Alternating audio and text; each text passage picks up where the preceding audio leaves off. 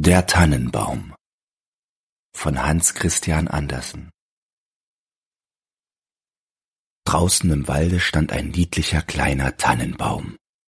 Er hatte einen guten Platz, Sonne konnte er bekommen, Luft war genug da, und ringsumher wuchsen viel größere Kameraden, sowohl Tannen als auch Fichten. Aber dem kleinen Tannenbaum schien nichts so wichtig als das Wachsen. Er achtete nicht der warmen Sonne und der frischen Luft. Er kümmerte sich nicht um die Bauerkinder, die da gingen und plauderten, wenn sie herausgekommen waren, um Erdbeeren und Himbeeren zu sammeln. Oft kamen sie mit einem ganzen Topf voll oder hatten Erdbeeren auf einen Strohhalm gezogen. Dann setzten sie sich neben den kleinen Tannenbaum und sagten Wie niedlich klein der ist. Das mochte der Baum gar nicht hören. Im folgenden Jahre war er ein langes Glied größer. Und das Jahr darauf war er um noch eins länger, denn bei den Tannenbäumen kann man immer an den vielen Gliedern, die sie haben, sehen, wie viele Jahre sie gewachsen sind. Oh, wäre ich doch so ein großer Baum wie die andern, seufzte das kleine Bäumchen. Dann könnte ich meine Zweige so weit umher ausbreiten und mit der Krone in die weite Welt hinausblicken. Die Vögel würden dann Nester zwischen meinen Zweigen bauen. Und wenn der Wind weht, könnte ich so vornehm nicken, gerade wie die anderen dort. Er hatte gar keine Freude am Sonnenschein, an den Vögeln und den roten Wolken, die morgens und abends über ihn hinsegelten. War es nun Winter und der Schnee lag ringsumher funkelnd weiß, so kam häufig ein Hase angesprungen und setzte gerade über den kleinen Baum weg. Oh, das war ärgerlich. Aber zwei Winter vergingen, und im dritten war das Bäumchen so groß, dass der Hase um dasselbe herumlaufen musste. Oh, wachsen, wachsen, groß und alt werden, das ist doch das einzige Schöne in dieser Welt, dachte der Baum. Im Herbst kamen immer Holzhauer und fällten einige der größten Bäume. Das geschah jedes Jahr, und im jungen Tannenbaum, der nun ganz gut gewachsen war, schauderte dabei denn die großen, prächtigen Bäume fielen mit Knacken und Krachen zur Erde, die Zweige wurden abgehauen, die Bäume sahen ganz nackt, lang und schmal aus, sie waren fast nicht zu erkennen. Aber dann wurden sie auf Wagen gelegt, und Pferde zogen sie davon, aus dem Walde hinaus. Wohin sollten sie? Was stand ihnen bevor? Im Frühjahr, als die Schwalben und Störche kamen, fragte sie der Baum. Wisst ihr nicht, wo sie hingeführt wurden? Seid ihr ihnen begegnet? Die Schwalben wussten nichts. Aber der Storch sah nachdenkend aus, nickte mit dem Kopfe und sagte, Ja, ich glaube wohl, mir begegneten viele neue Schiffe, als ich aus Ägypten flog. Auf den Schiffen waren prächtige Mastbäume. Ich darf annehmen, dass Sie es waren. Sie hatten Tannengeruch. Ich kann vielmals grüßen. Sie prangen, Sie prangen. Oh, wäre ich doch auch groß genug, um über das Meer hinfahren zu können. Was ist das eigentlich, dieses Meer? Und wie sieht es aus? Ja, das ist weitläufig zu erklären, sagte der Storch, und damit ging er. Freue dich deiner Jugend, sagten die Sonnenstrahlen. Freue dich deines frischen Wachstums, des jungen Lebens, das in dir ist. Und der Wind küsste den Baum, und der Tau weinte Tränen über denselben, aber das verstand der Tannenbaum nicht. Wenn es gegen die Weihnachtszeit war, wurden ganz junge Bäume gefällt. Bäume, die oft nicht einmal so groß oder gleichen Alters mit diesem Tannenbaume waren, der weder Rast noch Ruhe hatte, sondern immer davon wollte. Diese jungen Bäume, und es waren gerade die allerschönsten, behielten immer alle ihre Zweige. Sie wurden auf Wagen gelegt, und Pferde zogen sie von dannen zum Walde hinaus. Wohin sollen diese? fragte der Tannenbaum. Sie sind nicht größer als ich, einer ist sogar viel kleiner. Weswegen behalten Sie alle Ihre Zweige? Wohin fahren Sie? Das wissen wir, das wissen wir, zwitscherten die Sperlinge. Unten in der Stadt haben wir in die Fenster gesehen. Wir wissen, wo sie hinfahren. Oh, sie gelangen zur größten Pracht und Herrlichkeit, die man sich denken kann. Wir haben in die Fenster gesehen und erblickt, dass sie mitten in der warmen Stube aufgepflanzt und mit den schönsten Sachen, vergoldeten Äpfeln, Honigkuchen, Spielzeug und vielen hundert Lichtern geschmückt werden. Und dann? fragte der Tannenbaum und bebte in allen Zweigen. Und dann? Was geschieht dann? Ja, mehr haben wir nicht gesehen. Das war unvergleichlich schön. Ob ich wohl bestimmt bin, diesen strahlenden Weg zu betreten? jubelte der Tannenbaum. Das ist noch besser, als über das Meer zu ziehen. Wie leide ich an Sehnsucht. Wäre es doch Weihnachten. Nun bin ich hoch und entfaltet wie die andern, die im vorigen Jahre davongeführt wurden. O wäre ich erst auf dem Wagen, wäre ich doch in der warmen Stube mit all der Pracht und Herrlichkeit. Und dann, ja, dann kommt noch etwas Besseres, noch Schöneres. Warum würden Sie mich sonst so schmücken? Es muss noch etwas Größeres, Herrlicheres kommen. Aber was? Oh, ich leide. Ich sehne mich. Ich weiß selbst nicht, wie es mir ist. Freue dich unser, sagten die Luft und das Sonnenlicht. Freue dich deiner frischen Jugend im Freien. Aber er freute sich durchaus nicht. Er wuchs und wuchs. Winter und Sommer stand er grün. Dunkelgrün stand er da. Die Leute, die ihn sahen, sagten, das ist ein schöner Baum. Und zur Weihnachtszeit wurde er von allen zuerst gefällt. Die Axt hieb tief durch das Mark. Der Baum fiel mit einem Seufzer zu Boden. Er fühlte einen Schmerz, eine Ohnmacht. Er konnte gar nicht an irgendein Glück denken, er war betrübt, von der Heimat scheiden zu müssen, von dem Flecke, von dem er emporgeschossen war. Er wusste ja, dass er die lieben alten Kameraden, die kleinen Büsche und Blumen ringsumher nie mehr sehen werde. Ja, vielleicht nicht einmal die Vögel. Die Abreise hatte durchaus nichts Behagliches. Der Baum kam erst wieder zu sich selbst, als er im Hofe mit anderen Bäumen abgeladen, einen Mann sagen hörte. Dieser hier ist prächtig. Wir brauchen nur diesen. Nun kamen zwei Diener im vollen Staat und trugen den Tannenbaum in einen großen, schönen Saal. Ringsherum an den Wänden hingen Bilder, und bei dem großen Kachelofen standen große chinesische Vasen mit Löwen auf den Deckeln. Da waren Wiegestühle, seidene Sofas, große Tische voll von Bilderbüchern und Spielzeug, für hundertmal hundert Taler. Wenigstens sagten das die Kinder. Der Tannenbaum wurde in ein großes, mit Sand gefülltes Fass gestellt. Aber niemand konnte sehen, dass es ein Fass war, denn es wurde rundherum mit grünem Zeug behängt und stand auf einem großen bunten Teppich. Oh, wie der Baum bebte. Was wird er doch vorgehen? Sowohl die Diener als die Fräulein schmückten ihn. An einem Zweig hängten sie kleine Netze aus farbigem Papier ausgeschnitten. Jedes Netz war mit Zuckerwerk gefüllt. Vergoldete Äpfel und Walnüsse hingen herab, als wären sie festgewachsen, und über hundert rote, blaue und weiße kleine Lichter wurden in den Zweigen festgesteckt. Puppen, die leibhaft wie die Menschen aussahen, der Baum hatte früher nie solche gesehen, schwebten im Grünen. Und hoch oben in der Spitze wurde ein Stern von Flittergold befestigt. Das war prächtig, ganz außerordentlich prächtig. Heute Abend, sagten alle, heute Abend wird es strahlen. Oh, dachte der Baum, wäre es doch Abend, würden nur die Lichter bald angezündet. Und was dann wohl geschieht, ob da wohl Bäume aus dem Walde kommen, mich zu sehen? Ob die Sperlinge gegen die Fensterscheiben fliegen? Ob ich hier festwachse und Winter und Sommer geschmückt stehen werde? Ja, er wusste gut Bescheid, aber er hatte ordentlich Borkenschmerzen vor lauter Sehnsucht. Und Borkenschmerzen sind für einen Baum ebenso schlimm wie Kopfschmerzen für uns anderen.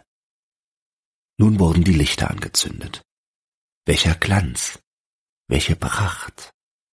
Der Baum bebte in allen Zweigen dabei, so dass eins der Lichter das Grüne anbrannte. Es senkte ordentlich. Gott bewahre uns, schrien die Fräulein und löschten es hastig aus. Nun durfte der Baum nicht einmal beben. Oh, das war ein Grauen. Ihm war bange, etwas von seinem Staate zu verlieren. Er war ganz betäubt von all dem Glanze. Da gingen beide Flügeltüren auf, und eine Menge Kinder stürzten herein, als wollten sie den ganzen Baum umwerfen. Die älteren Leute kamen bedächtig nach, die Kleinen standen ganz stumm. Aber nur einen Augenblick. Dann jubelten sie wieder, dass es laut schallte. Sie tanzten um den Baum herum, und ein Geschenk nach dem andern wurde abgepflückt. Was machen Sie?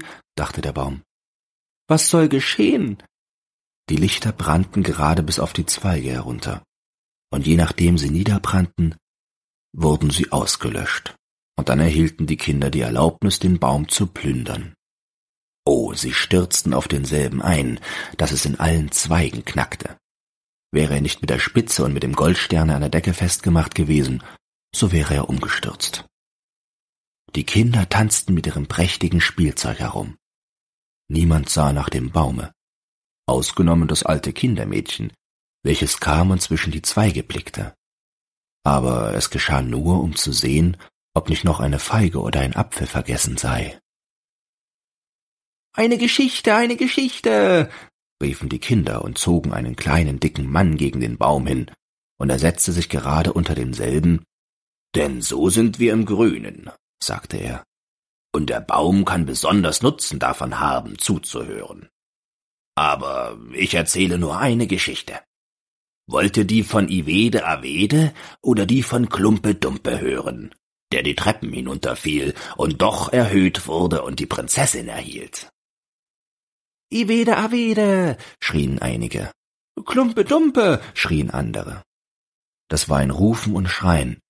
Nur der Tannenbaum blieb ganz still und dachte, Komme ich gar nicht mit? Werde ich nichts dabei zu tun haben? Er war ja mit gewesen, hatte ja geleistet, was er sollte. Der Mann erzählte von Klumpe Dumpe, welcher die Treppen hinunterfiel und doch erhöht wurde und die Prinzessin erhielt und die Kinder klatschten in die Hände und riefen Erzähle, erzähle. Sie wollten auch die Geschichte von Ivede Avede hören, aber sie bekamen nur die von Klumpe Dumpe. Der Tannenbaum stand ganz stumm und gedankenvoll. Nie hatten die Vögel im Walde dergleichen erzählt. Klumpe Dumpe fiel die Treppen hinunter und bekam doch die Prinzessin. Ja, ja, so geht es in der Welt zu dachte der Tannenbaum und glaubte, dass es wahr sei, weil es ein so netter Mann war, der es erzählte. Ja, ja, vielleicht falle ich auch die Treppe hinunter und bekomme eine Prinzessin. Und er freute sich, den nächsten Tag wieder mit Lichtern und Spielzeug, Gold und Früchten aufgeputzt zu werden. Morgen werde ich nicht zittern, dachte er. Ich will mich recht aller meiner Herrlichkeit freuen. Morgen werde ich wieder die Geschichte von Klumpe und Dumpe und vielleicht auch die von Ivede Avede hören. Und der Baum stand die ganze Nacht still und gedankenvoll. Am Morgen kamen die Diener und das Mädchen herein. Nun beginnt der Staat aufs Neue, dachte der Baum. Aber sie schleppten ihn zum Zimmer hinaus, die Treppe hinauf auf den Boden und stellten ihn in einen dunklen Winkel, wohin kein Tageslicht schien. Was soll das bedeuten? dachte der Baum. Was soll ich hier wohl machen? Was mag ich hier wohl hören sollen? Er lehnte sich gegen die Mauer und dachte und dachte. Und er hatte Zeit genug, denn es vergingen Tage und Nächte. Niemand kam herauf, und als endlich jemand kam, so geschah es, um einige große Kasten in den Winkel zu stellen. Der Baum stand ganz versteckt, man musste glauben, dass er ganz vergessen war. Nun ist es Winter draußen, dachte der Baum. Die Erde ist hart und mit Schnee bedeckt.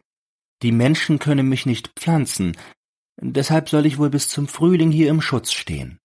Wie wohl bedacht das ist, wie die Menschen doch so gut sind. Wäre es hier nur nicht so dunkel und schrecklich einsam, nicht einmal ein kleiner Hase. Das war doch niedlich da draußen im Walde, wenn der Schnee lag und der Hase vorbeisprang. Ja, selbst als er über mich hinwegsprang. Aber damals mochte ich es nicht leiden. Hier oben ist es doch schrecklich einsam.